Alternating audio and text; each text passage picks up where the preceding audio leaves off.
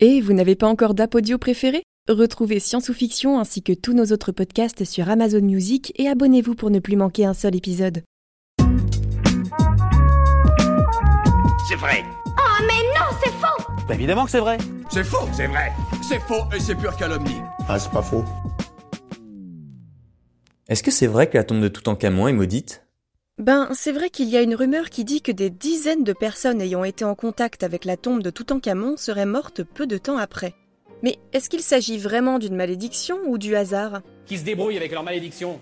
Tout commence en 1922, et plus exactement le 26 novembre 1922. Entre poussière et gravats, Howard Carter et Lord Carnarvon, égyptologue et archéologue, découvrent l'entrée du tombeau de l'enfant roi. Après plusieurs années de recherche, ils l'ont enfin trouvé, dans la très connue vallée des rois, en Égypte. C'est un vrai triomphe dans le monde de l'égyptologie et de l'archéologie. Cette découverte incroyable fait rapidement le tour de tous les journaux, et de nombreux curieux affluent du monde entier pour voir le tombeau. Oui mais voilà, deux mois seulement après l'ouverture de la chambre funéraire, Lord Carnarvon meurt brutalement. Immédiatement, le lien est fait. Et si la mort du riche égyptologue était liée à la profanation du tombeau?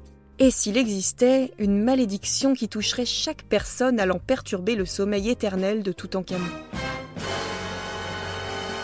Là encore, cet événement fait les gros titres de tous les journaux du monde, évidemment. D'autant que, quelques jours avant l'entrée dans le tombeau, les archéologues avaient reçu un message d'avertissement lorsqu'un cobra aurait dévoré le canari de Ward Carter. Ça arrive, ces choses-là. Ah oui, c'est sûr, je suis tout à fait d'accord. Mais voyez-vous, le fait est que les croyances de l'Égypte ancienne veulent que Uréus, le cobra femelle, protège le pharaon de ses ennemis. Alors, on y croit ou on n'y croit pas, mais c'est sûr que d'emblée, ça ressemblait plutôt à un mauvais présage. Mais revenons-en à la curieuse disparition de Lord Carnarvon. Une infection fulgurante doublée d'une pneumonie suivie d'une forte fièvre maligne qui serait d'après les journaux le résultat d'une certaine négligence de la part des archéologues. Car en effet, un message aurait potentiellement été gravé à l'entrée du tombeau. Un message qui dirait quelque chose comme ⁇ La mort touchera de ses ailes ceux qui profaneront ce lieu ⁇ Charmant accueil. Ouais, tu l'as dit. D'autant que par la suite, d'autres victimes de la fameuse malédiction de Toutankhamon suivront Lord Carnarvon dans l'au-delà. Oui, enfin merci, mais en attendant, là, on arrive quand même à une vingtaine de morts suspectes. Et si l'on en croit certains journaux de l'époque, toutes les victimes auraient été en contact avec la tombe de Toutankhamon. Le professeur Lafleur, égyptologue canadien et ami intime de Howard Carter, décède en mai 1923. En septembre de la même année, c'est au tour du frère de Carnarvon lui-même. Puis l'année suivante, c'est Hugh Evelyn White, l'un des archéologues du chantier. Puis le radiologue de la momie, Archibald Douglas Reed. Et enfin, en 1939, Howard Carter décède à son tour. Ça fait beaucoup là, non? C'est aussi ce que je me disais. Surtout que plusieurs hypothèses ont été faites sur le pourquoi du comment de cette malédiction. Première hypothèse, la tombe de Toutankhamon serait gardée par des élémentaires. En vérité, c'est élémentaire, mon cher Dawson. Non, rien à voir avec Sherlock Holmes, si ce n'est que c'est Arthur Conan Doyle, l'auteur des romans consacrés aux fameux détectives, qui a été le premier à apporter son interprétation sur la mort du Lord. Mais ici, on parle d'esprits qui auraient été créés par les prêtres du pharaon pour protéger sa dépouille. Ils auraient jeté des sorts de protection autour du corps de la momie destinés à frapper quiconque pénètre les lieux. Deuxième hypothèse, celle du poison, qui prendrait plusieurs formes. Par exemple, du gaz mortel qui se dégagerait des bandelettes entourant la momie aurait pu être mis par les embaumeurs. Dans ce cas, on suspecte l'huile d'amande douce utilisée de s'être transformée en acide cyanhydrique. J'aime quand on m'enduit d'huile. Oui, bah celle-là, on va peut-être l'éviter quand même, parce que pour faire plus simple, ce serait des bandelettes enduites de cyanure. On a aussi suspecté les bougies de cire présentes qui seraient enduites d'arsenic. Ou encore des capsules à base de blé parasitées par le champignon Claviceps purpurea, un ascomycète responsable d'hallucinations, de vomissements, de terribles maux de tête et qui aurait tué des milliers de personnes par le passé.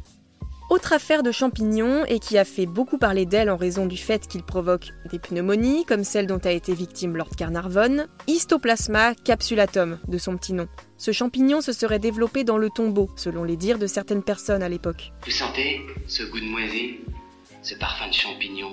Euh, je préfère pas, merci. Bon, c'est vrai que vu comme ça, j'avoue que ça commence à faire beaucoup d'hypothèses en faveur de la fameuse malédiction. Mais c'est le moment de se rappeler que toute cette affaire a été largement répandue et amplifiée par la presse notamment, dont beaucoup de journaux qui n'avaient pas peur de faire dans le sensationnalisme. De leur côté, les scientifiques se sont penchés sur la question, et leur avis est tout autre.